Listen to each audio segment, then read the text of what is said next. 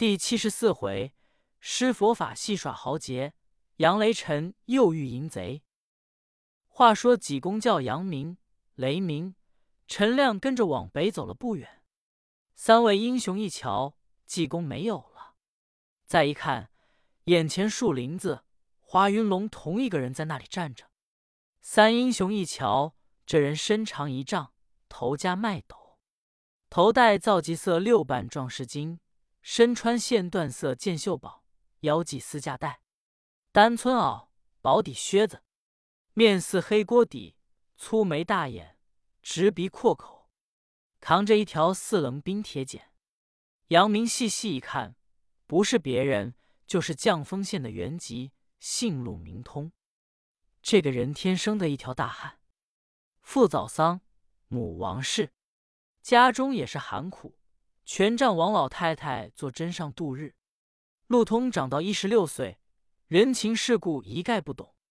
这天，王老太太说：“儿呀，你也这么大了，肩不能挑担，手不能提篮，为娘的也老了，你有什么能为找饭吃？”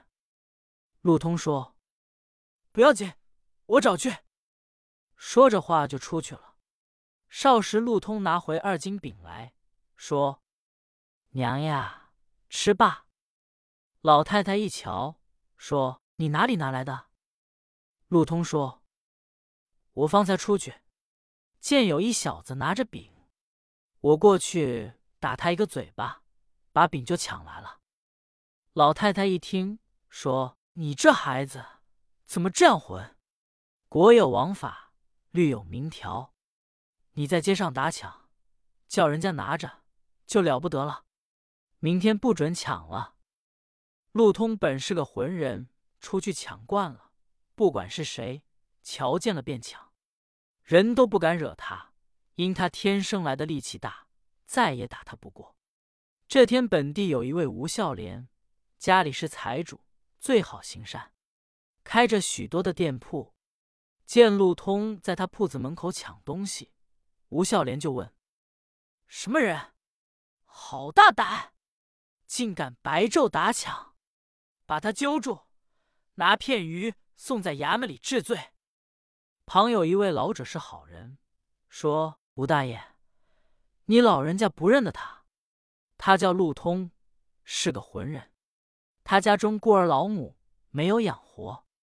这个人虽然太浑，最孝母，抢了东西给他母亲吃。”你老人家可以周济他，也是德行。吴孝廉本是个善人，一听陆通是个孝子，人人可敬，叫陆通过来，说：“你姓什么？”陆通说：“我姓陆，叫通。”孝廉说：“你别抢了，每天到德裕粮店取一吊钱，给你母子度日，好不好？”陆通说：“你一天给一吊钱。”好小子！吴孝廉一听，这倒不错，施舍一吊钱，落一个好小子，倒不错。知道陆通是个灰人，也不怪他。陆通就每天拿一吊钱，买了吃的，先给母亲吃，剩下的他全吃了。这天他吃完了饭，把家里一条铁棍拿出山里去游玩，正赶上有二十一家猎户打围。赶下许多的张猫野鹿，陆通瞧见他过去，拿棍全给打死，挑起来就走。众猎户赶到，大众说：“我们撒下围赶下来的野兽，黑汉，你别给拿了走。”陆通说：“不许爷爷拿去，你们抢吧，谁抢了去是谁的。”诸户过来跟他动手，不是他的对手。大众无法，不要了。陆通把野兽挑着一卖，他不知值多少钱，给钱就卖，把钱拿回家去，就不上粮店要那一吊钱，天天到山里去打野兽，众猎人都不敢惹他。大众一商量说：“陆通天天搅咱们，咱们跟他商量，每天给他一吊钱，叫他帮咱们打猎，省得他抢我们。”这天又碰见陆通，跟他商量。一天给他一吊钱，叫他帮着打野兽，给众猎户分。陆通也愿意，一天拿一吊钱到家里给老母买吃的。这天他老娘死了，陆通回来，他也不懂，见老娘在炕上躺着，也不说话，陆通就叫娘呀，吃饭吧。街坊上过来一瞧，说：“你老娘死了。”陆通说：“什么叫死了？”街坊说：“死了就不说话了，不吃东西了。你买一口棺材埋了。”不然，隔两天就臭了。陆通说：“这叫做死了，也不说话，也不吃东西，买一口棺材埋去，不然隔两天就臭了。”街坊说：“对了。”陆通过去把老娘背起来，往外就走。街坊说：“你上哪去？”陆通说：“上棺材铺，瞧哪口棺材好，搁里头。”就得了。街坊说：“你真是个混子，没有背着死尸满街跑的。你搁下，你去找猎户，叫他们埋一口棺材埋了。”陆通答应到猎户家去。大众问：“你做什么来了？”陆通说：“老娘死了，也不说话，也不吃东西了，买一口棺材埋了。”要不然，过两天就臭了。我找你们给买棺材。大众一想，这倒不错，他是个孝子。